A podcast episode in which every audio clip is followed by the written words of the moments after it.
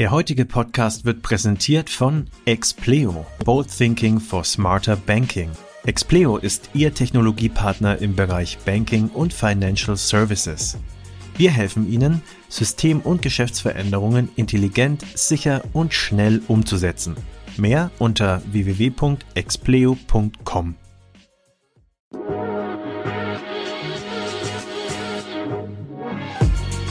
Payment and Banking, der Podcast aus der Mitte der Fin, Tech und Payment Branche. Mit euren Hosts Christina Casala und Sebastian Celada Ocampo. Ja, herzlich willkommen zu einer neuen Ausgabe des Payment and Banking Fintech Podcasts. Heute begrüßen wir in unserer Runde Stefan Kempf. Er ist Vorstand bei iFinio und ich freue mich, heute zusammen mit meiner lieben Kollegin Christina Casala durch den Podcast zu führen. Hallo, lieber Stefan. Hallo, Sebastian. Hallo, Christina. Freut mich, dass wir uns heute austauschen können. Hallo auch von meiner Seite. Ja, Stefan, du bist Vorstand bei Affinio. Erzähl doch vielleicht mal zum Start, wie lange du da schon dabei bist, ähm, vielleicht wie du da hingekommen bist, was deine Historie ist und dann gehen wir vielleicht auch ein bisschen auf die Historie von Affinio selbst ein. Ja, das mache ich sehr gerne. Ähm, ich kann es selber gar nicht fassen, aber Alfinio gibt es tatsächlich äh, seit diesem Jahr, seit genau zehn Jahren. Und äh, vor zehn Jahren äh, hatte ich das dringende Bedürfnis, äh, im Finance-Bereich etwas anders zu machen. Meine Historie ist nämlich äh, Banking und Finance. Das heißt, ich habe zuvor äh, klassisch Finance BWL studiert, in der Bank gearbeitet und äh, habe Großkonzerne bei ihrer Finanzierung unterstützt. Und ich hatte das Gefühl, das muss auch besser gehen im Markt. Äh, sprich, wie kann man es machen, dass man so smart finanziert wie im Investmentbanking, so lean and easy äh, wie im Privatkundengeschäft und dabei vielleicht noch mehr Probleme löst wie nur äh, Geld und Liquidität. Äh, das war unsere Motivation, vor zehn Jahren zu starten. Ähm, ich bin ehrlich gesagt äh, selber äh, sehr, sehr positiv gestimmt darüber, wie viele Unternehmen wir seitdem mit diesem Ansatz helfen und unterstützen konnten. Und deswegen ähm, machen wir unsere Arbeit jeden Tag noch mit Leidenschaft und freuen uns darauf, noch viele Kunden dabei zu unterstützen, dass sie sich eben nicht mehr über Finanzen und Belege und Dokumente Gedanken machen müssen, sondern sich auf Kunden Produkte und Wachstum fokussieren können. Kannst du das ein bisschen konkreter machen? Du hast jetzt ja allgemein gesprochen. Bitte beschreib doch einmal sehr genau, was iFinio macht, insbesondere auch vor dem Hintergrund, dass ihr ja sozusagen auch eine kleine Reise hinter euch habt. Genau. Ähm, ja, dann greife ich das Beispiel sehr gerne auf mit der kleinen Reise. Und zwar hat unsere Reise damit begonnen, dass wir uns überlegt haben, wie können wir am schnellsten unseren Kunden beim Thema Liquidität helfen. Das war vor zehn Jahren. Und deswegen hatten wir vor zehn Jahren mit unserem ersten Finance-Produkt gestartet, nämlich mit dem Thema Rechnungsvorfinanzierung. Bedeutet, sehr viele Unternehmen erbringen ihre Leistung, haben eigentlich ihre Arbeit erbracht, müssen dann aber noch warten, bis sie das Geld von ihren Kunden bekommen. Und das Geld steht eben nicht zur Verfügung, um schon in das nächste Projekt zu investieren. Deswegen war unser erster Gedanke, äh, wir könnten Unternehmer helfen, indem wir das Geld ihnen schneller zur Verfügung stellen und sie auch bei der Abwicklung unterstützen. So begann unsere Reise vor zehn Jahren. Äh, wir haben unser Produktportfolio seitdem stetig ausgebaut und zwar deswegen, weil wir immer ein offenes Ohr für unsere Kunden hatten und für Unternehmer hatten und was ihre Bedürfnisse sind. Und deswegen hatten wir eben sehr schnell gelernt, dass äh, für Unternehmer das Thema Liquidität und schnelles und unkompliziertes zur Verfügungstellung von äh, Liquidität wichtig ist. Weswegen wir dann in einem zweiten Step unser Portfolio an Finanzierungslösungen ausgebaut haben. Ähm, wir nennen das Smart Finance Portfolio. Warum? Weil wir heute eben nicht nur Unternehmer mit Liquidität unterstützen können, wenn sie schon eine Rechnung gestellt haben, sondern wir können sie schon unterstützen im Wareneinkauf, bei der Verarbeitung oder bei der Haltung von Waren und hinten raus, wenn sie die Ware abverkaufen. Sprich, wir können heute mit unserem Smart Finance Ansatz Unternehmen im gesamten Cash Lifecycle, wie man das auch nennt, unterstützen. Das heißt vom Einkauf bis zum Abverkauf. Das ist aber noch nicht das Ende unserer Reise gewesen, ähm, sondern das ist im Endeffekt der Status, wo wir vor einigen Jahren bereits standen. Ähm, heute ist unser Ökosystem noch deutlich größer geworden und zwar deswegen, weil wir uns im Laufe der Jahre eine sehr hohe Kompetenz dabei angeeignet haben, wie man mit Rechnungen umgeht. Jede Finanzierung basiert nämlich auf einer Rechnung. Das heißt, egal ob ich einen Leasingvertrag habe, es gibt eine Rechnung zum Beispiel über den Pkw oder über einen Drucker oder über einen Laptop. Ob ich eine Einkaufsfinanzierung habe, weil jemand zum Beispiel Ware aus Asien einkauft, erhält eine Rechnung. Oder ob er eine Rechnungsfonds finanzieren will, weil er an einen Kunden der Rechnung rausgeschickt hat. Jede Rechnung muss erstellt werden, muss gespeichert werden, muss verarbeitet werden und das ist der zweite Teil, äh, muss auch bezahlt werden. Das heißt, wir haben uns im Laufe der Zeit eine große Kompetenz neben der Finanzierung im Bereich Billing und Payment angeeignet. Und deswegen ist es so, dass äh, das Ifinio-Ökosystem heute den gesamten Prozess beinhaltet, from Billing to Finance to Payment. Das ist ja auch etwas, was ja so ein bisschen zumindest in eurer eigenen Kommunikation euer Alleinstellungsmerkmal ist, dass ihr eben diese, dieses große Bündel an Leistungen, Billing, Cashflow, Fine Trading, Leasing, Inkasso und weiteres anbietet. Vielleicht um es nochmal ein bisschen klarer für die Zuhörer zu machen, wo seht ihr euch denn jetzt im Vergleich zum Beispiel auch zu Konkurrenz? Also mir fallen da jetzt beispielsweise Unternehmen ein wie Billy, Fightrade äh, oder Finiata. Was könnt ihr, was die nicht können und wo sind die Alleinstellungsmerkmale, die Unterscheidungspunkte? Also ich denke, dass es so ist, dass vor vielen Jahren im Bereich Finance, Accounting und Payment eine Digitalisierung gestartet ist.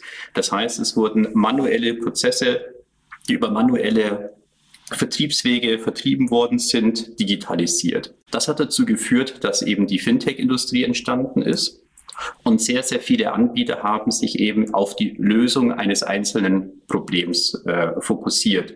Das heißt, die digitale Auslandsüberweisung, ne? die digitale Rechnungsvorfinanzierung, das digitale Inkasso.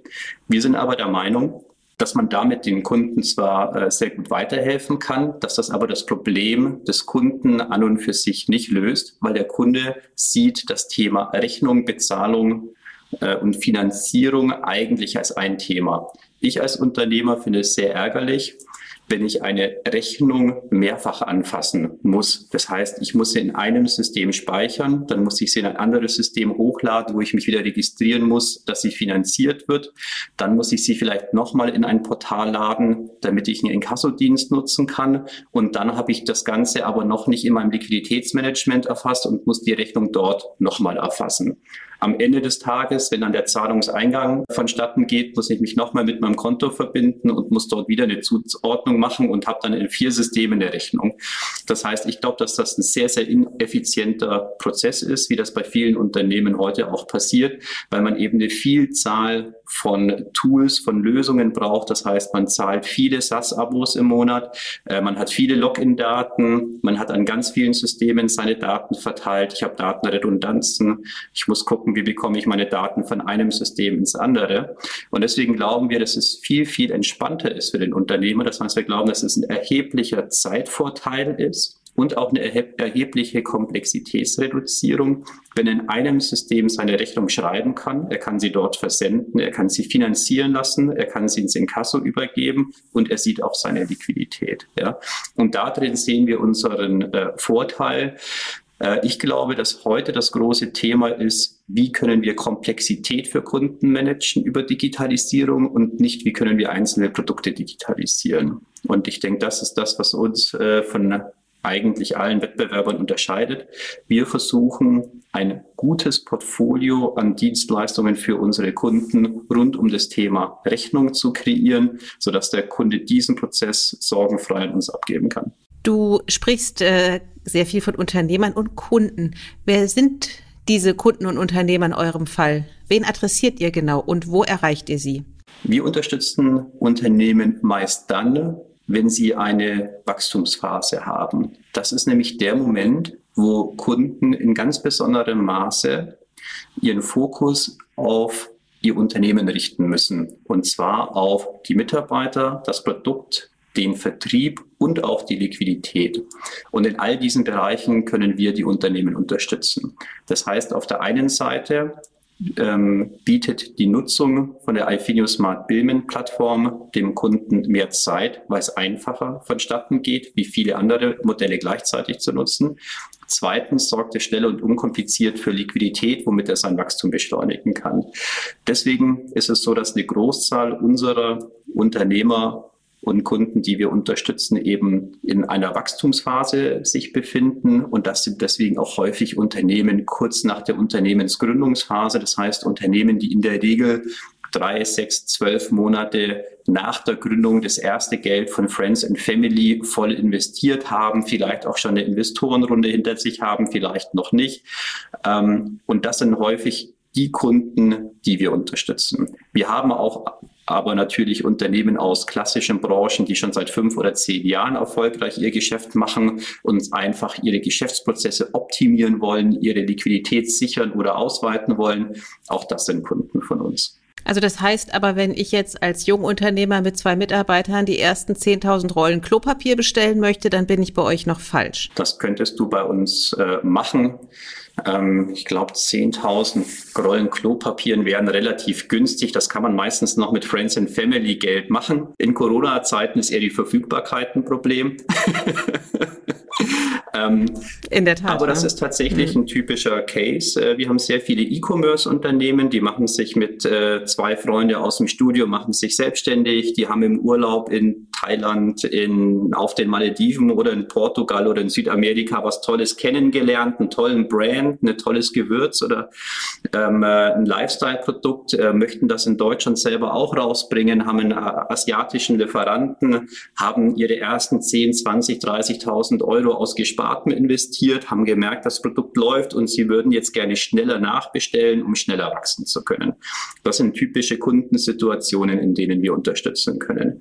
Diese Kunden wachsen dann häufig. Irgendwann wird nicht mehr nur über Amazon Marketplace verkauft, sondern man gewinnt den ersten Großhändler oder Großkunden man gewinnt den ersten äh, Edeka-Markt, man verkauft vielleicht an DM oder an einen spezialisierten Großhändler, erfährt zum ersten Mal, dass die eben vielleicht erst nach 15, 30 oder 60 Tagen zahlen und dann können die bei uns unkompliziert eben auch neben der Wareneinkaufsfinanzierung noch die Rechnungsvorfinanzierung buchen. Wenn Sie uns auch für die Rechnungserstellung nutzen und für das Liquiditätsmanagement, dann haben Sie alles in einem Tool. Also das sind typische Kundensituationen, äh, bei denen wir unterstützen können. Wir sind nicht der Partner von Großkonzernen. Wir sind der Partner von den klassischen Unternehmen, die in Deutschland für Wachstum, für Innovation sorgen. Das sind Unternehmen, von, ich sag mal, einer Person, fünf Personen, zehn Personen, aber auch mal 50 oder 100 Mitarbeiter. Aber wir haben, glaube ich, kein einziges Unternehmen, was äh, 10.000 Mitarbeiter hat und ein Großkonzern ist. Die haben aber auch in der Regel eine große Finanzabteilung, IT-Abteilung und haben da 20 Mitarbeiter, die sich um Belege, Accounting äh, kümmern, haben SAP und verzweifeln dran. Also wir wenden uns ja eher an den Unternehmer, wo der Unternehmer auch noch vieles selber macht bei dem Thema Billing, Financing und Payment. Der hat vielleicht ein, zwei Mitarbeiter in der Unterstützung oder vielleicht auch eine Handvoll, äh, aber der muss eben noch sehr viel selber machen. Und das ist natürlich gerade der Vorteil von uns, wenn eine Person oder wenige Personen für so ein Thema im Unternehmen verantwortlich sind, dann ist es vorteilhaft, wenn die auch nur ein Tool bedienen müssen. Da würde mich mal auch noch interessieren, ähm, weil ihr ja auch auf eurer Homepage also ganz getreu dem, was du jetzt gesagt hast, gemeinsam wachsen, so äh, auch als, als Motto sozusagen unter anderem hat, wenn man bei euch auf Konferenzen schaut. Wäre es möglich, dass ein Unternehmen euch über den Kopf wächst sozusagen. Also wenn das irgendwann mal sich so weit entwickelt, dass es dann eben wirklich so Richtung mehrere tausend Mitarbeiter geht, müsst ihr dann sagen, okay, ab hier können wir uns, euch jetzt nicht mehr weiterhelfen oder ist das auch der Plan langfristig? Könnt ihr das jetzt schon theoretisch abdecken und ist es halt noch nicht passiert äh, oder wie funktioniert das? Wie muss man sich das vorstellen? Das ist eine sehr gute Frage. Ich bin eigentlich glücklich, dass wir so viele Unternehmen bei uns im Portfolio haben, die unglaublich erfolgreich geworden sind. Wir sprechen natürlich aus Diskretionsgründen auch nur über Kunden, äh, mit denen wir eine Vereinbarung für Referenzcases haben. Äh, aber ich nenne nur beispielsweise Kunden wie Vegans, Little Lunch, Home Day, Selecta, Everphone. Das sind aus meiner Sicht unglaubliche Erfolgsgeschichten der deutschen Startup-Szene. Das sind alles Unternehmen, die wir in der Regel äh, betreut haben, als sie noch 100.000 Euro Umsatz gemacht haben oder weniger oder vielleicht 200.000 Euro. Das sind alles Unternehmen, die heute einen zweistelligen Millionenumsatz machen, eine hohe zweistellige oder sogar dreistellige Millionenbewertung im äh, Private Equity oder im VC-Markt haben. Und wir haben die Unternehmen von ganz früh begleitet wachsen uns die Unternehmen äh, über den Kopf. Ähm, ich sehe das nicht so, sondern es ist so, dass diese Unternehmen uns dann gegebenenfalls ab einer gewissen Größe doch noch um weitere Tools oder Partner ergänzen. Und das ist ja auch vollkommen legitim.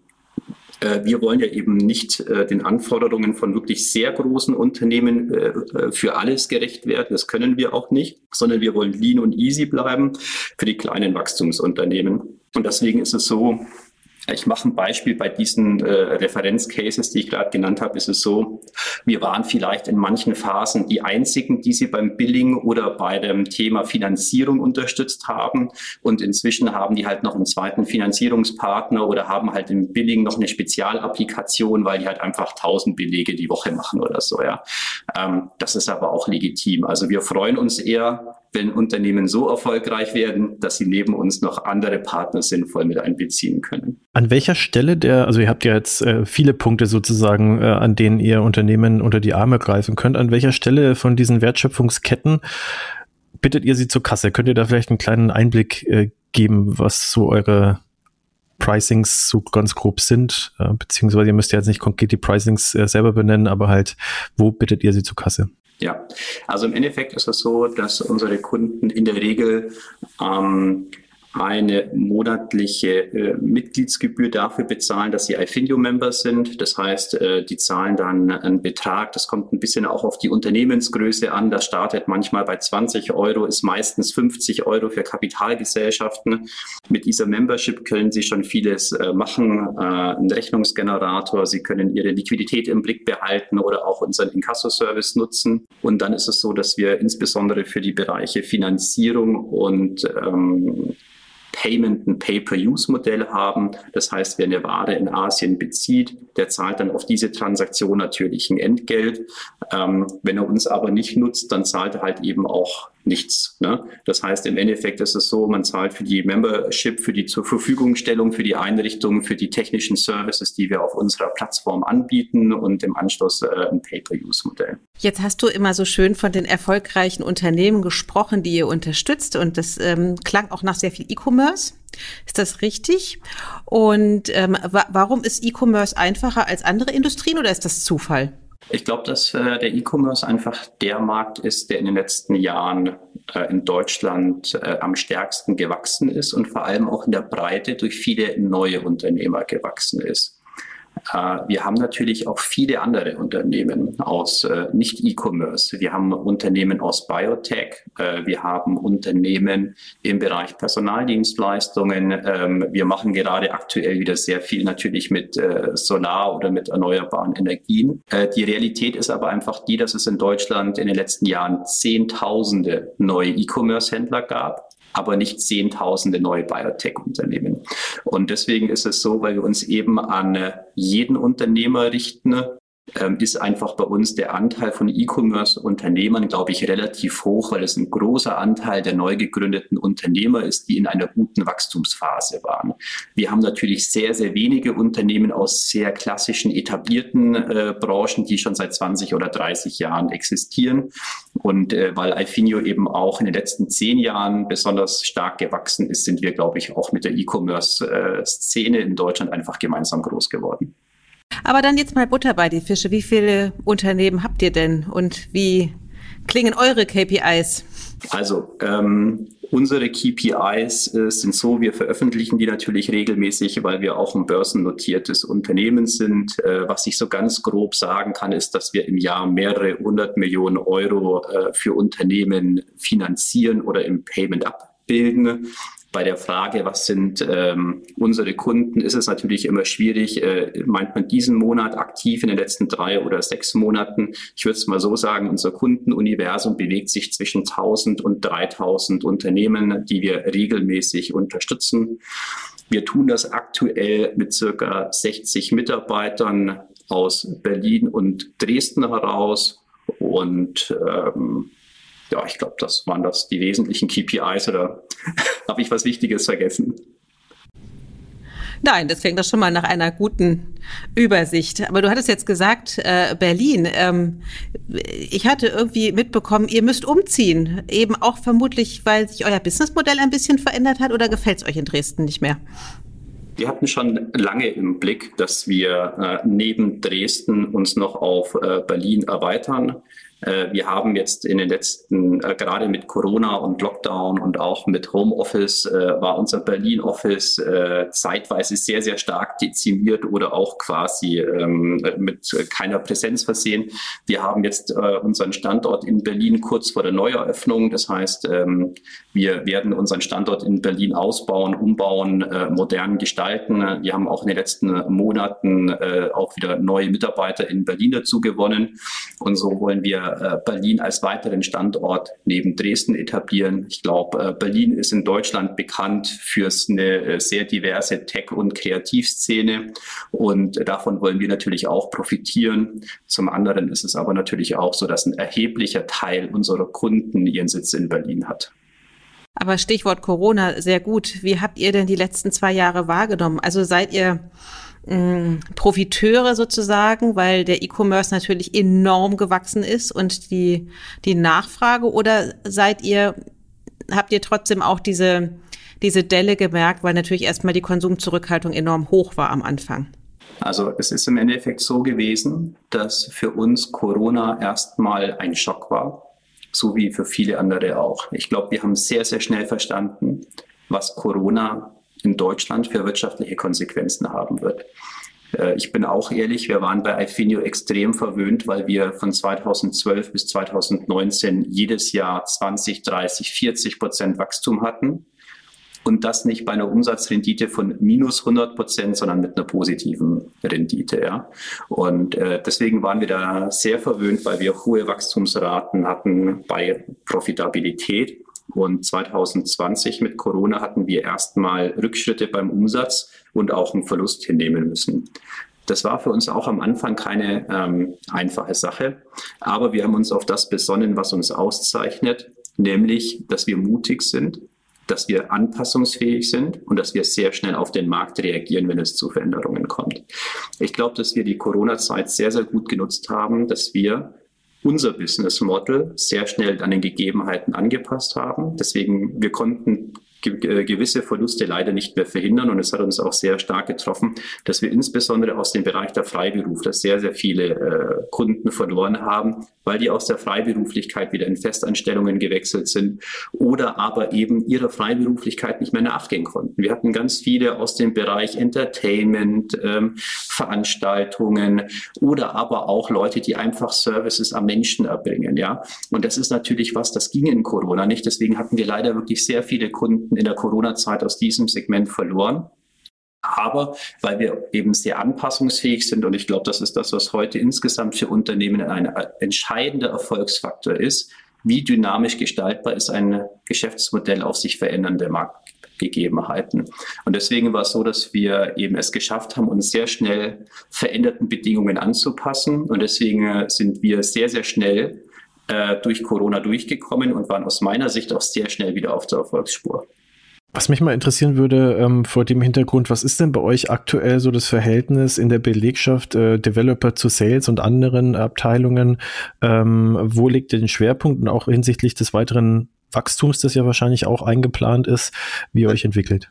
Ja, also ähm, wir haben früher vor zehn Jahren beim Start hatten wir gar kein IT und Development. Das ist natürlich ein Thema, was sich zugegebenermaßen bei uns in den letzten fünf Jahren wir sehr stark forciert haben. Ähm, IT-Development ist auch mal eine starke Frage, wen man dort alles reinrechnet, weil man auch sehr viele Leute braucht, die eben nicht nur Codezeilen schreiben, sondern die eben auch dabei helfen, äh, die richtigen Codezeilen zu schreiben. Und Deswegen ist es so, ich würde das ganz grob so sagen, dass bei uns ungefähr ein Drittel der, ähm, des Teams aktuell in der Entwicklung neuer Produkte mitwirkt und dieser Anteil bei uns momentan zunehmend ist. Vielleicht noch mal eine aktuelle Zwischenfrage dazu. Ähm, ich habe jetzt heute von einem anderen Unternehmen gesehen, äh, dass sie so ein bisschen die Werbetrommel rühren auf LinkedIn, äh, dass sie Entwickler, die jetzt aus der Ukraine nach Deutschland kommen, äh, heiern wollen. Ist das was, was ihr auf dem Schirm habt und was mich auch mal interessieren würde, jetzt so als Laie will ich ja eigentlich nicht sagen, aber was mir jetzt als erstes in den Sinn kommt, die, die Männer zwischen 18 und 60 müssen ja, äh, soweit ich weiß, in der Ukraine bleiben, ja. Die dürfen ja offiziell nicht raus. Natürlich gibt es auch weibliche Entwickler, ist ja völlig klar, aber da sind ja dann schon mal viele gar nicht da. Ist die Frage, kann man da die Leute überhaupt erreichen und vor allem, wie erreicht man die am besten? Also ähm, ist das was, was, was auch generell in der Szene so momentan Thema ist, wenn man den Leuten auch helfen will oder wie, wie stehst du dazu? Also ich bin ganz ehrlich, ähm, ich finde die, ähm, der Krieg in der Ukraine ist ja wirklich ein sehr schlimmes Thema. Ne? Ähm, ich bin aber ehrlich, ich äh, habe mir momentan keine Gedanken darüber gemacht, wie wir davon jetzt profitieren können. Ähm, ich versuche privat zu spenden, zu unterstützen. Ähm, aber ich glaube, dass die Menschen momentan vor allem Lösungen brauchen, wie sie ihren Alltag meistern dass das natürlich später auch mal die Frage sein wird, welchen Beschäftigungen gehen Sie in Deutschland nach, ist mit Sicherheit ein Thema. Ich glaube aber, dass das momentan deplatziert ist, äh, zu versuchen, daraus einen Profit zu schlagen. Okay, ähm, dann mache ich ähm, gerne nochmal weiter, weil es ist wirklich schwierig, ne? Weil ähm, es gibt ja gerade eine sehr große Bewegung auch innerhalb der der Unternehmer, tatsächlich da aktiv zu werden. Ähm, und viele wahrscheinlich auch einfach ihre, ihre unternehmerische Verantwortung auch verspüren, insbesondere weil ja sehr viele Unternehmen aus dem Digitalbereich natürlich auf äh, Entwickler in den osteuropäischen Ländern angewiesen sind, die jetzt natürlich massiv wegbrechen, was natürlich auch als, als für das, für die Weiterentwicklung des Businessmodells mittelfristig ein sehr großes Problem werden wird, vermutlich, wenn der Krieg noch sehr lange dauert. Deswegen überlege ich gerade, wie ich die Kurve kriege zu eurem Businessmodell. Das ist nämlich gar nicht so einfach. Ähm, vielleicht darüber, ähm, dass ihr ja, weil du jetzt auch sagtest, na, vor dem äh, Ukraine-Krieg hatten wir ja diese fürchterliche Pandemie, die immer noch nicht überstanden ist. Und unabhängig davon habt ihr ja doch angefangen, genau zu der Zeit einfach auch einzukaufen, um euch ähm, zu vergrößern, zu erweitern. Das fing an mit meines Wissens, oh, ich hoffe, ich spreche es richtig aus, Pagido. Ich habe nämlich immer Pagido gesagt, aber ich glaube, das habe ich immer falsch gemacht, richtig? Also Richtigerweise haben wir angefangen mit Decimo. Das war ein sehr Dezi entscheidender ja, Merchant genau. für Entschuldigt. uns. Ähm, wir haben mhm. danach weitergemacht mit äh, Pagido und jetzt zu äh, äh, Ende des Jahres oder zu Beginn des Jahres Fundflow. Und äh, letzte Transaktion von uns war jetzt letzten Monat Billomat. Ähm, Decimo Fundflow und Pagido waren sogenannte Factoring-Fintechs. Äh, Billomat ist ein Spezialist im Bereich Billing oder online cloud-basierte Buchhaltungssoftware. Ich sehe das Ganze sehr unternehmerisch. Und zwar ist es so, dass wir ja wissen, dass äh, gerade in der Textszene häufig sehr viele Player an den Start gehen. Äh, der Markt aber heute natürlich häufig so gestaltet ist, ähm, der Winner takes it all. Und es ist schwierig, äh, Märkte unter 10, 20, 30 Playern aufzuteilen. Und das heißt, ähm, häufig ist es so, dass sich in Märkten sehr schnell herausstellt, äh, wer kommt gut voran in seinem Thema, wer kommt nicht so gut voran. Das ist das eine Thema. Und das andere Thema ist, dass die Plattformkosten auch immer größer werden. Das heißt, früher konnte ich mit einem sehr isolierten Service im Markt noch erfolgreich sein. Das heißt, ähm, ich habe eine einfache Finanztransaktion digitalisiert. Heute ist es unmöglich, äh, damit Geld zu verdienen, weil die Marketingkosten extrem groß sind und der Betrieb der Plattform sehr aufwendig ist. Das Bild ändert sich sofort, wenn ich dieses eine Produkt in das Alfinio Ökosystem mit einbinde und ich sowohl weniger Marketingkosten habe, weil ich das eben schon sehr gezielt geeigneten Kunden mit anbieten kann, die darüber auch sehr froh sein äh, können. Und gleichzeitig spare ich mir aber auch auf der äh, IT-Entwicklungsseite sehr viel Geld und auch sehr viel Maintenance-Themen, weil ich mache mal ein Beispiel. Alle Unternehmen, über die wir jetzt sprechen, die haben eine Schnittstelle für Kontodaten gehabt. Alle Unternehmen, über die wir jetzt gesprochen haben, haben irgendwie einen Onboarding-Prozess, haben irgendwie einen Subscription-Service mit einer Abrechnung und einem Payment-Modul dahinter und haben irgendwie äh, einen Service für ein Online-Ident-Verfahren. Ich mache nur mal Beispiele, ja. Und was ja vollkommen klar ist, ist, dass wenn ich diese Services für ein Ökosystem nutze, dann brauche ich den jemals nur einmal. Das heißt, bei uns gibt es einen Prozess für KYC und Kunden-Onboarding, aber der funktioniert dann egal ob für Leasing oder Inkasso oder Fine Trading oder weil der Kunde einfach in seinem Liquiditätstool seine Kontodaten sehen will. Ja? Und da entstehen natürlich erhebliche Effizienzgewinne, wenn man Plattformen quasi gemeinsam betreibt und dann Produkte, Module in einem Ökosystem sind und die Peripherie äh, drumherum gemeinsam genutzt werden kann. Und ich glaube, dass das hier eben eine Win-Win-Situation ist. Das heißt, der Kunde profitiert von einem besseren Ökosystem, weniger Schnittstellen etc. Gleichzeitig ist es aber auch eine gute Lösung für Unternehmen, die vielleicht einen sehr starken Produkt- oder Technologiefokus gehabt haben, der nicht so breit war, äh, mit Ifinio gemeinsam dann ihr äh, Thema noch zum Erfolg zu bringen. Und deswegen glaube ich, dass das für alle Seiten ähm, ein guter Gedanke ist eben auch über Merger und Zusammenschlüsse. Ich nenne es immer Unternehmensverbund von Unternehmern, ja, äh, dass wir hier gemeinsam äh, erfolgreich sind. Aber folgt es einem bestimmten Regieplan oder einer, einer höheren Vision? Weil du hattest es gesagt, ihr habt angefangen mit Factoring-Unternehmen. Äh, ähm, ist jetzt äh, Schluss mit äh, Factoring und jetzt kommen die nächsten äh, Fintech-Unternehmen, die äh, andere Bereiche ergänzen? Oder wie geht ihr shoppen? Im Endeffekt ist es so, unsere Vision ist es, möglichst viele Kunden dabei zu unterstützen, sich auf ihr Kernbusiness fokussieren zu können. Wir glauben, dass wir das eben am besten dadurch tun können, indem wir unser Smart Billment Portal so gestalten, dass es für unsere Kunden zu einer maximalen Entlastung führt. Smart Billment heißt, wir unterstützen die Kunden bei allem rund um das Thema Rechnungen, schreiben, erstellen, prozessieren, finanzieren, bezahlen. Und das Ganze heißt smart, weil wir das eben intelligent machen wollen. Ne? Wo ist dein Liquiditätsstatus? Wir wollen in Zukunft reingehen in Predictive Finance. Ne? Was passiert in zehn Tagen auf deinem Konto? Wie haben sich deine Umsätze entwickelt? Äh, wo hast du vielleicht suboptimale Zahlungsziele etc.? Und alles, was in dieses äh, Smart Billment Ökosystem passt, ist potenziellerweise für uns äh, ein Gespräch mit einem anderen Unternehmer wert. Du sagst ja auch äh, häufig, du, äh, dass ihr die Erfinder von Smart Billment seid. Ähm, kannst du das noch ein bisschen ausführen? Ja. Ähm, alles, was wir machen, oder sehr vieles von dem, was wir machen, gibt es im Markt schon. Es gibt natürlich Leute, die machen Inkasso oder Factoring oder Leasing oder die machen ein Online-Rechnungsstellungstool. Äh, das gibt es schon. Ähm, es gibt aber niemanden, der das intelligent auf einer Plattform zusammengefasst hat. Und das ist im Endeffekt unsere Mehrleistung im Markt. Das ist das, was unique an Ifinio ist. Ich denke, wir sind die Ersten, die diese Blöcke zusammengetragen haben und zu einem sinnvollen Produkt ergänzt haben. Ähm, ich komme dann ja immer auf mein äh, Lieblingsbeispiel und nenne das Ganze Thermomix Finance.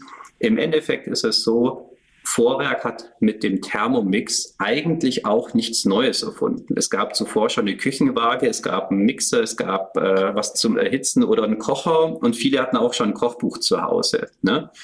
Die großartige unternehmerische Leistung von Vorwerk war, dass die all diese Produkte und Features kundenorientiert in einem Produkt so zusammengefasst haben, dass es lean und easy geworden ist. Und das ist eben auch unser Ziel. Wir wollen viele Lösungen, die es im Markt gibt, lean und easy in einem Ökosystem zusammenfassen. Und das wird uns aber auch in der Zukunft die Möglichkeit geben, Produkte und Lösungen anzubieten, die kein anderer anbieten kann, weil wir eben alles äh, aus einer Hand haben. Und deswegen ist es so, ähm, ich würde nie behaupten, wir sind die Erfinder von Factoring, Leasing oder Rechnungsstellung oder Buchhaltung oder was, das gab es alles schon. Unsere Erfindung ist, dass wir die Denkschranken unserer Industrie durchbrochen haben, die nämlich heißen, ähm, Buchhaltung machen Buchhalter, Finanzierung machen Banker und so weiter. Das heißt, dass das Ganze nach Branchen, nach Produkten digitalisiert und in einzelnen Lösungen im Markt angeboten wird.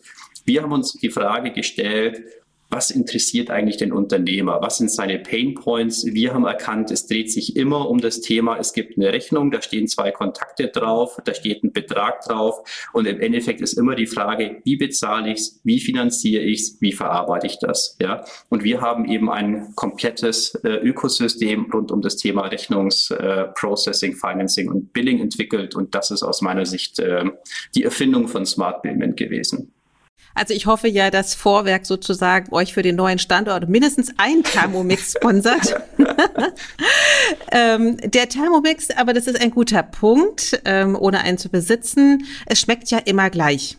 Weil der Thermomix gibt mir ja sehr genau vor, mach dies, mach jenes, mach das und zum Schluss hast du da ein Drei-Gänge-Menü, was aber bei jedem Mal quasi identisch schmeckt. Ähm, wie modular kann man denn eure Produkte einsetzen? Also ähm, man kann das Smart Payment Portal von Alfinio modular einsetzen. Das heißt, man kann auch Rechnungen über das Portal finanzieren, die nicht in unserem Portal geschrieben wurden zum Beispiel. Man kann auch äh, in unserem Portal eine Inkasso-Dienstleistung auf eine Rechnung nutzen, die wir nicht finanziert haben oder deren Rechnung eben bei uns nicht im äh, Portal erstellt worden ist.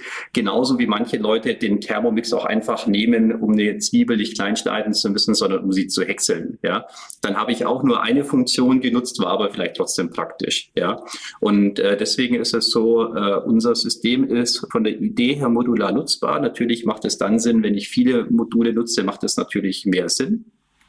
Ich finde, das ist so eine Geschichte. Äh, du hast natürlich recht beim Thermomix, wenn ich mich immer streng ans äh, Rezept halte, schmeckt alles gleich.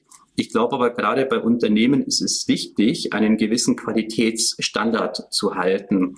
Das heißt, wenn du ins Restaurant gehst, möchtest du, dass das Gericht gleich schmeckt, weil du eine Erwartungshaltung hast, wie es schmeckt. Und dann ist es wichtig, dass es, es jedes Mal sehr ähnlich schmeckt. Ja? Und äh, genauso ist es bei uns auch. Eine Rechnung soll jedes Mal mit der gleichen Qualität erzeugt, verarbeitet, finanziert und bezahlt werden. Und da soll es eben sehr geringe Varianzen drin geben, weil das zu Prozessstörungen, zu Mehraufwand führt.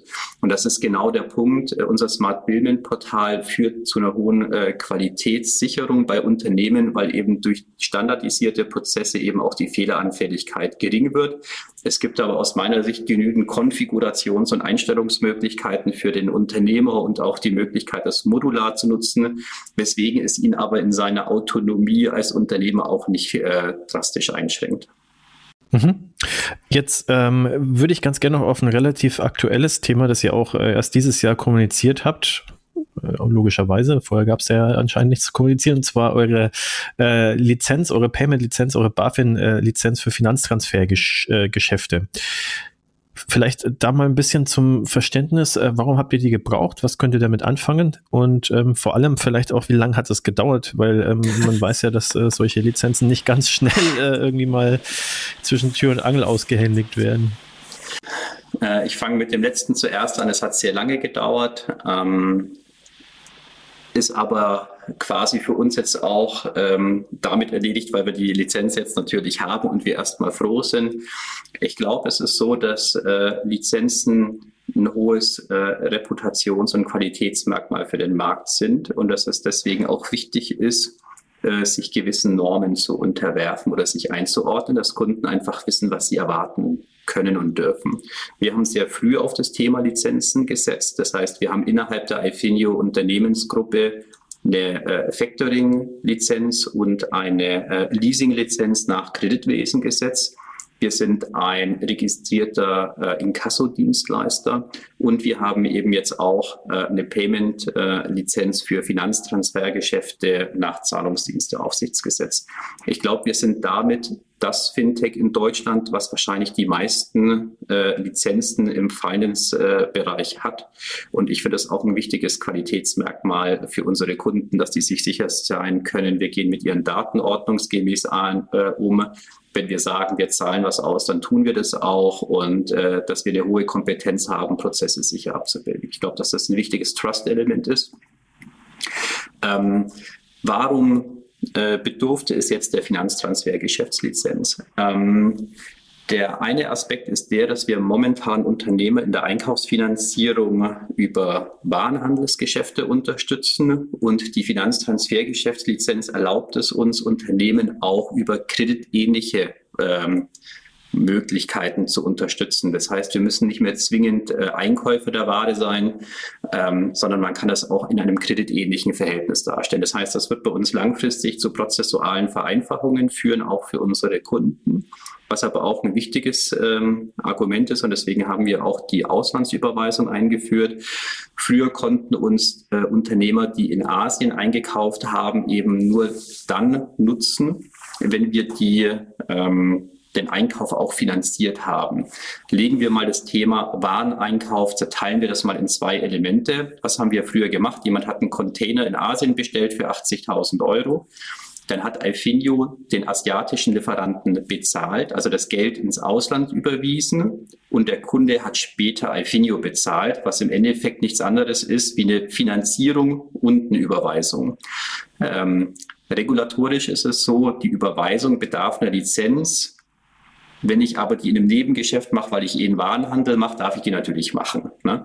Und jetzt war eben der, auch der große Vorteil, wir dürfen Unternehmen eben die Auslandsüberweisung auch als eigenständiges Produkt anbieten. Das heißt, Unternehmen können jetzt sämtliche Wareneinkäufe im Ausland über iFinio abbilden und sie profitieren immer davon. Wenn sie nämlich keine Finanzierung brauchen, haben sie eine sehr kostengünstige Variante. Ich glaube, ähm, unsere Auslandsüberweisung zählt zu den günstigsten im deutschen Markt, ist in der Regel erheblich günstiger wie die Überweisung, die Auslandsüberweisung bei der Hausbank. Also er kann entweder davon profitieren, dass die Auslandsüberweisung einfach günstig ist oder aber auch nur ein Mausklick entfernt er kann sich den Wareneinkauf direkt finanzieren lassen. Und das erleichtert äh, natürlich aus unserer Sicht wieder die Prozesse beim Unternehmer, weil er kann zukünftig, wenn er möchte, alle Auslandsrechnungen über iFinio abbilden und äh, muss nicht mehr auswählen im Vorfeld, möchte ich die finanzieren, dann macht die iFinio mit Überweisung und wenn nicht, dann mache ich die Auslandsüberweisung selber mit meiner Hausbank. Jetzt habt ihr ja äh, einige Features, die, äh, ich sag mal, scheibchenweise auf den Markt kommen. Also jetzt äh, Auslandsüberweisung zum Beispiel, äh, Geschäftskonto, Kreditkarte sollen jetzt in diesem Jahr folgen, wenn ich richtig informiert bin. Vielleicht ist die Frage jetzt auch ein bisschen äh, sehr blauäugig, aber warum bringt ihr die nicht irgendwie auf einen Haufen äh, auf den Markt, sondern so scheibchenweise? Ist es sozusagen äh, der Tatsache geschuldet, dass es halt einfach auch ein großer Aufwand ist, das Ganze so umzusetzen? Ähm, oder ist es vielleicht ja einfach auf, äh, als Go-to-Market-Strategie einfach ein bisschen schlauer, das nicht irgendwie die, die Leute nicht zu überfordern, äh, was jetzt plötzlich alles neu ist? Also was ist da der Gedanke dahinter? Es hat mehrere Ursachen. Äh, das erste Thema ist, ich glaube wirklich unter einer Go-to-Market-Strategie ist es besser, dass man in regelmäßigen Abständen über Produktinnovationen dem Kunden auch die Chance gibt, äh, das Portal mitzulernen, mitzuerfahren. Wir haben auch durch ein äh, sequenzielles Go-to-Market besser die Chance, äh, Kundenfeedback mit aufzugreifen. Wir nehmen das immer sehr ernst. Äh, unsere Neuproduktinnovationen stehen immer erst unseren Bestandskunden zur Verfügung, die die testen dürfen. Äh, wir freuen uns über deren Feedback. Ähm, last but not least darf man aber dennoch nicht unterschätzen, was iFinio hier auf der technologischen Seite leistet, ist auch immens. Es gibt Unternehmen, die machen nur die Auslandsüberweisung und die haben mehr Mitarbeiter wie wir. Es gibt Unternehmen, die machen nur Liquiditätsstatus äh, etc. und die haben mehr Mitarbeiter wie wir. Das heißt, man muss da auch ganz ähm, realistisch sein. Ich denke, dass wir bereits ein extrem hohes Produktinnovationstempo an den Markt legen und unser Team da eine herausragende Leistung erbringt. Ähm, wenn wir warten würden, bis wir mit allem fertig wären, ähm, ja, das ist mir einfach zu spät, das geht nicht.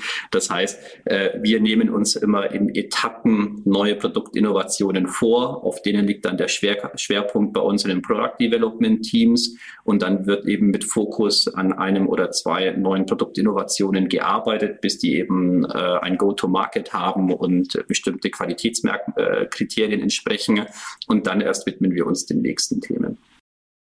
Also es gibt da im Produktteam dann auch tatsächlich eine ganz klare Roadmap. Ähm, und es wird jetzt nicht irgendwie zum Beispiel gesagt, okay, also ist, keine Ahnung, wir müssen jetzt aus welchen Gründen auch immer diese fünf Produkte bis Dezember auf den Markt gebracht haben und äh, jetzt mal ganz plump ausgedrückt, macht mal jetzt, dass das funktioniert? Also wir haben natürlich eine Vision, wie unser Ökosystem in ein paar Jahren ausschauen soll. Und was wir machen, ist, dass wir ähm, in gewissen Abschnitten von vier, acht, zwölf Wochen uns äh, überlegen, was die nächstbeste Produktinnovation äh, ist, die wir aus diesem Set an den Markt bringen. Wir versuchen dann natürlich auch ähm, darauf Rücksicht zu nehmen, welche Produktkombinationen bei uns am meisten Sinn machen, äh, weil das Smarte bei uns ist ja eben, dass häufig die Nutzung von zwei Produkten zu einem Mehrwert führt. Und deswegen ist es natürlich so, dass sich ähm, bei uns die Product Roadmap schon manchmal dynamisch ist Jetzt im äh, Januar, Februar hatten wir das Thema äh, Lizenzerteilung. Dann möchte ich natürlich nicht noch ein Jahr warten, bis ich mit einer Auslandsüberweisung in den Markt komme, sondern dann ziehe ich so ein Produkt mal vor. Ähm, wenn wir ähm, uns mit einem anderen Unternehmen zusammenschließen, dann gibt es natürlich punktuell auch wieder ähm, mal ähm, eine Veränderung auf der Product Roadmap und dann geht es vielleicht erstmal wieder darum, äh, wie, wie man das Produktportfolio zusammen. Das heißt, wir haben eine ganz klare äh, Vision, wo wir hinwollen und äh, auf dem Weg dorthin wählen wir jeweils ähm, das nächstbeste äh, Produkt oder die nächstbeste Produktentwicklung für das nächste Quartal oder zwei Monate aus. Das ist eine wunderbare Überleitung zu meiner Frage. What's next? Und ähm, welches äh, nächste Finanztechnologieunternehmen habt ihr schon im Blick? Also ich glaube, ähm, was für uns ein großer Schritt ist, ist, dass wir gestern den Zusammenschluss ähm, mit Billomat äh, verkünden konnten. Äh, zumindest haben wir äh, einen Einbringungsvertrag unterschrieben, der jetzt ähm, mit den noch notwendigen erforderlichen Voraussetzungen umgesetzt wird in den nächsten Wochen. Ich glaube, das ist für iFinio ein großer Schritt, aber auch für Billomat. Billomat äh, hat sich in den letzten Jahren hervorragend in Deutschland äh, positioniert als cloud-basiertes äh, Buchhaltungssystem. Ähm, Billomat hat eine hervorragende Reputation und ein sehr gutes Produkt entwickelt, was in sehr vielen Tests äh, auf ganz, äh, ganz weit oben gelandet ist. Ähm, Billomat hat aber auch die Herausforderung, dass natürlich der Wettbewerb im Buchhaltungsmarkt groß ist und die, Alleinstellung, die Alleinstellungsmerkmale der Anbieter gering sind. Ähm, ich glaube, dass wir für Billomat zu einer sehr, sehr guten Ergänzung führen, weil die Billomat-Kunden uns in Zukunft eben auch relativ nahtlos nutzen können mit den anderen Produkten, Finanzierung, Payments etc. Das heißt, ich glaube, dass wir eine sehr gute Ergänzung für die ähm, Billomat-Kunden sind. Es ist aber auch so fair enough, dass Ifinio in seinen Schwerpunkt auf den Umsatzerlösen immer noch aus dem Finanzierungsbusiness hat.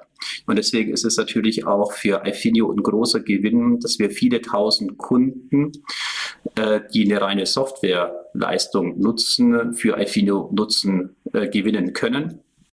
Äh, weil am Ende, find, am Ende sind wir ja als Alfinio ein Software- und ein Finanzunternehmen, ähm, weil wir halt eben technologische Services und äh, Financial Services anbieten. Und äh, Billomat ist ganz klar eine Stärkung bei den Software-Solutions, die wir im Angebot haben. Und deswegen glaube ich, dass das ein großer äh, Gewinn ist, sowohl für die Teams als auch für die äh, Kunden, als auch für natürlich die äh, Stakeholder. Aber wann entscheidet ihr denn, ob ihr intern etwas baut oder euch extern zukauft? Was sind da die Parameter für die Auswahl? Ähm, das ist ein ziemlich komplexes Thema, weil Zukäufe ähm, haben den Vorteil, dass man von Time to Market her einfach schneller sein kann. Man kann ausgereifteres Produkt haben. Man bekommt nicht nur das Produkt, sondern auch schon äh, Leute, die das wirklich nutzen. Und das sind Nutzungserfahrungen. Das ist was ganz Wertvolles. Das heißt, äh, die Buy-Entscheidung ähm, hat sehr, sehr viele Vorteile. Es selber zu machen hat auch häufig Vorteile. Es passt nämlich nahtlos in meine IT-Architektur. Ähm, das ist zu 100 Prozent abgestimmt auf meine Produktwelt. Ähm, ich habe nur die Features, die ich wirklich brauche. Das hat auch erhebliche Vorteile und genau diese Aspekte muss man miteinander abwägen. Äh, ich möchte es mal am Beispiel von Billomat erläutern. Ähm, natürlich hatten wir uns auch intern überlegt, das Produktspektrum von Billomat ähm, selber anzugehen. Äh, wir haben das bei uns in Teilen auf unserer Plattform. Die Tiefe von Billomat ist aber erheblich tiefer wie bei uns. Das heißt, ähm, das äh, Feature-Setup rund um das grundsätzliche Billing-Thema ist äh, von Billomat hervorragend und sehr tiefgreifend äh, gelöst worden. Und Velomat hat bereits viele, viele tausend Nutzer. Das heißt, für uns ist es natürlich auch eine Abkürzung, weil ähm, wenn wir das Produkt selber gebaut hätten, hätten wir aber auch realistisch noch einen erheblichen Zeitraum gebraucht, um die Anzahl der Kunden für unser Portal zu gewinnen. Und deswegen macht in so einer Situation aus meiner Sicht äh, ein Merger auch für beide Parteien wirklich Sinn. Ja, gerade diese Entscheidungsfindung, also einmal intern, was beispielsweise die Produktroadmap angeht, aber eben auch was die Strategie und dann eben auch Merger Acquisitions angeht. Wie muss man sich das bei euch vorstellen? Welche Departments haben da den Hut auf? Kann man das so sagen? Also, weil es ist ja oft ein komplexer Prozess, ne? da ist ja vieles beteiligt. Du hast es ja gerade schon angeschnitten. Einerseits sicherlich das Development, äh, das bewerten muss, ähm, ob man Prozesse intern aufsetzen kann, wie, wie viel Aufwand das ist und äh, noch tausend andere Faktoren, die äh, andere Departments äh, tangieren. Gibt es bei euch da so, ein, so, eine Blaupause, wo man sagt, okay, also äh, in, in, dem, in dem Modus kommen wir zusammen und dann wird drüber gesprochen oder wie läuft das bei euch ab? Ich glaube, dass wir hier im Management einfach äh, breit aufgestellt sind. Äh, wir haben hier viele Personen, die bei uns an Entscheidungsfindungen mitwirken können. Am Ende des Tages ist es so, wir haben im Team natürlich Einheit darüber, was es für eine Vision gibt und wo wir hingehen wollen. Ähm, man muss sich da natürlich auch realistisch sein. Unternehmenszusammenschlüsse sind auch immer etwas opportunistisch. Manchmal gibt es für ein Produkt nur zwei Firmen und die stehen nicht zum Verkauf. Dann ist die Make-or-Buy-Entscheidung auch relativ einfach. Ja. Und am Ende des Tages muss man sich natürlich immer anschauen, was gibt es für interessante Partner im Markt. Haben wir, äh, ist mir auch ganz wichtig, eine vergleichbare Unternehmenskultur und Philosophie ist dann fit von der menschlichen Seite, vom Spirit, äh, von welche Kunden adressieren wir. Und da muss sehr viel zusammenpassen. Das heißt, auf der einen Seite machen wir natürlich ein Screening, welche Kandidaten kommen im Markt. Sehr viele kommen auch sehr proaktiv auf uns zu. Das freut uns natürlich auch. Und wenn dann Opportunitäten ähm, bestehen, dann besprechen besprechen wir die äh, immer erstmal in einem ganz kleinen Kreis und gucken, ob es dann Fit gäbe und dann erweitern wir den Kreis zunehmend, bevor wir zu einer finalen Entscheidung kommen.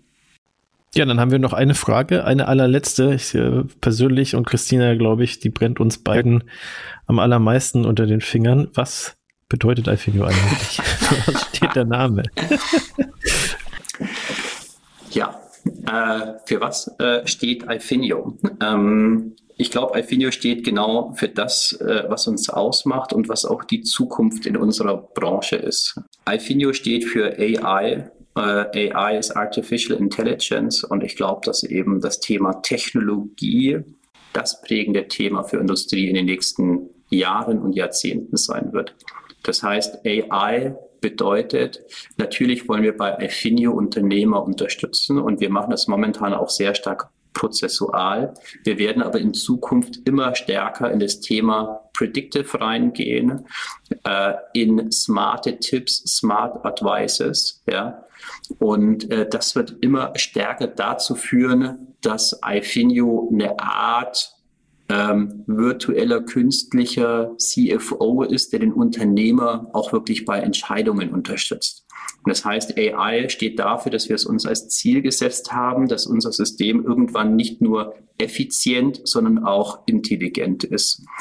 Ähm, das heißt, AI hebt hervor die Bedeutung von äh, Technologie und von Intelligenz und von Smartness. Äh, Fin ist, glaube ich, klar, steht für Finance. Das ist am Ende der Kern, was wir machen. Das heißt, es ist die Finance-Seite. Und äh, weil sich iFin einfach komisch angehört hat und wir uns äh, gedacht haben, na ja, bei aller Technik und Finanzen, am Ende geht's um dich und mich. Ne? Und äh, Jo ist im Spanischen ich und äh, Jo ist im Englischen die Abkürzung für You. Ähm, ist das Jo steht eigentlich hinten für zwei Menschen, die miteinander sprechen und kommunizieren. Und so ist es ja im Business auch. Business wird auch häufig zwischen zwei Menschen gemacht. Ne? Also wenn ich es mal ganz kurz zusammenfasse, äh, Alfinio steht für intelligente Finance äh, für Menschen wie dich und mich. Sind wir wieder schlauer geworden, sage ich Christina. Total. Ähm, endlich ist die Frage aller Fragen geklärt. Äh, weil als wir uns nämlich auf das Interview vorbereitet haben, war das quasi das erste, was uns eingefallen ist. Wir müssen die ganz dringend mal fragen, wofür eigentlich dieser Kunstname steht. Und vor allem, wenn man bedenkt, dass ihr ja quasi vor zehn Jahren mit Elbe Factoring GmbH und dann zu Elbe Finanzgruppe, ähm, merkt man auch schon am Namen sozusagen die zunehmende Technologisierung und Digitalisierung des Produktes Ich meine, die ersten zwei Namen waren schon gut beschreibend, also so schlecht waren die nicht, aber die klangen etwas altbackener als jetzt Alfeo. Die Finanzgruppe war auch auf dem Handy-Display ein bisschen schwierig vom Logo her und äh, die meisten unserer Kunden haben gedacht, wir kommen jetzt mit Anzug und Krawatte vorbei und äh, haben uns mit der Nürnberger Versicherungsgruppe verwechselt. Also ich glaube, die ähm, wir haben mit dem Namenswechsel bewiesen, dass wir mutig und anpassungsfähig sind. Äh, Elbe war eine Heritage, weil wir das Unternehmen übernommen hatten. Wir konnten am Anfang den Namen nicht ändern, war auch fair enough, war auch ein guter Brand. Ähm, aber ich glaube, Alfinio ist einfach Zukunft und ich denke, als Unternehmer muss man auch ab und zu mal wieder äh, altgewohnte Zöpfe abschneiden und sich überlegen, wo möchte ich in fünf Jahren stehen? Wo möchte ich in zehn Jahren stehen? Was sind meine Zielkunden in fünf oder in zehn Jahren? Und was ist auch, äh, wie möchte ich mich auch ähm, nach außen präsentieren? Ja? Und dann ist es natürlich schon mal, äh, muss ich fairerweise sagen, ein harter Schritt, nochmal den Brand zu wechseln. Aber ich finde, es ist trotzdem der richtige Schritt, wenn man davon überzeugt ist. Na, und jetzt ist die Elbe ja auch ein sehr deutscher Fluss, gefühlt. Deswegen, wie international seid ihr denn bald? Ähm, also was ganz wichtig ist, Alfinio ist auf jeden Fall schon mal national präsent. Das hat auch bei Elbe nicht jeder vermutet. Das bedeutet, wir sind natürlich in ganz Deutschland aktiv. Ähm, aktuell ist es tatsächlich so, dass wir unser Kundenspektrum auf Deutschland begrenzen, weil wir glauben, dass der deutsche Markt riesig ist. Wir haben hier noch super Wachstumsraten. Äh, wir haben in Deutschland noch sehr viel vor, aber natürlich äh, in the long run steht irgendwann mal das Thema äh, weitere Länder äh, auf der Agenda. Das möchte ich aber fairerweise erst dann machen, äh, wenn wir mit dem Ökosystem vollständiger sind und wenn wir in Deutschland auch einen noch erheblicheren Market Share bei unseren Zielkunden haben und wir den Proof of Concept haben, dass wir auch eine große Menge an Unternehmern mit unseren ähm, mit unserer Idee unterstützen können. Ja, werden wir auf jeden Fall das weiter im äh, Blick behalten, wie ihr weiter wächst und gedeiht und wie sich euer Ökosystem weiterentwickelt. Dann sage ich äh, ganz herzlichen Dank, Stefan, dass du dir die Zeit genommen hast und auch weiterhin äh, viel Erfolg. Wie du eingangs gesagt hast, ihr werdet oder seid dieses Jahr zehn Jahre alt geworden. Schauen wir, dass es nochmal zehn Jahre werden und dass es nicht so lange dauert, bis ihr wieder im Podcast dabei seid. Entweder du oder jemand anderes von euch. Schön, dass du da warst und ähm, bis bald hoffentlich. Ja, herzlichen Dank, Christina, Sebastian. Hat mich sehr gefreut. Bleibt gesund. Bis bald. Du auch. Tschüss. Tschüss. Händler und Payment-Institute aufgepasst. Manege frei für das spektakulärste Payment B2B-Event des Jahres. Die Payment Exchange 2022 begrüßt euch unter dem Motto Cirque de Payer. Am 31.03. und 1.04.2022 wartet im Tippi am Kanzleramt in Berlin eine Welt zwischen Traum und Realität. Payment-Zirkus vom Feinsten mit erstklassigen Speakern aus Payment und Handel und fantastischen Show-Acts. Beste Informationen und perfekte Unterhaltung garantiert. Sichert euch jetzt eure Tickets unter www.payment-exchange.com.